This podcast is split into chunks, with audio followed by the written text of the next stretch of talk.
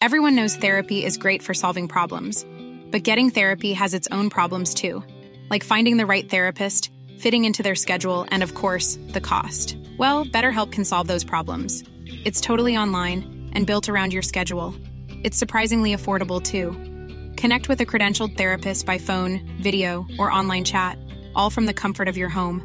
Visit betterhelp.com to learn more and save 10% on your first month. That's BetterHelp H E L P. Heraldo Podcast, un lugar para tus oídos. Noticias del Heraldo de México. El sistema de transporte colectivo Metro anunció el horario en el que dará servicio por las fiestas decembrinas. Escuche muy bien, 24 y 31 de diciembre será a partir de las 7 de la mañana y a las 23 horas. Y para el 25 de diciembre y 1 de enero, el horario será de 7 a 24 horas. También señalan que para el día 24 aplicarán el programa Tu Bici Viaja en Metro. Por lo tanto, podrá transportar su bicicleta sin problema alguno.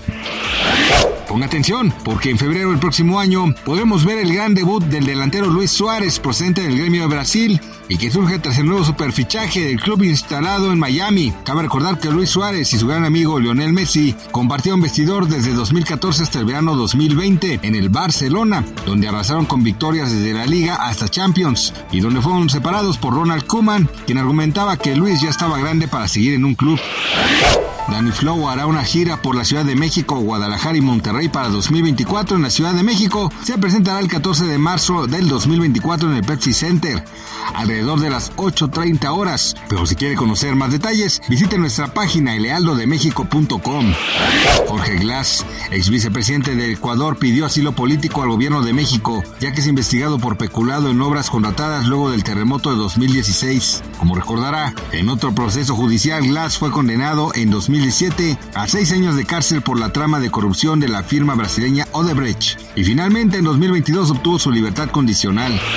Gracias por escucharnos, les informó José Alberto García. Noticias del Heraldo de México.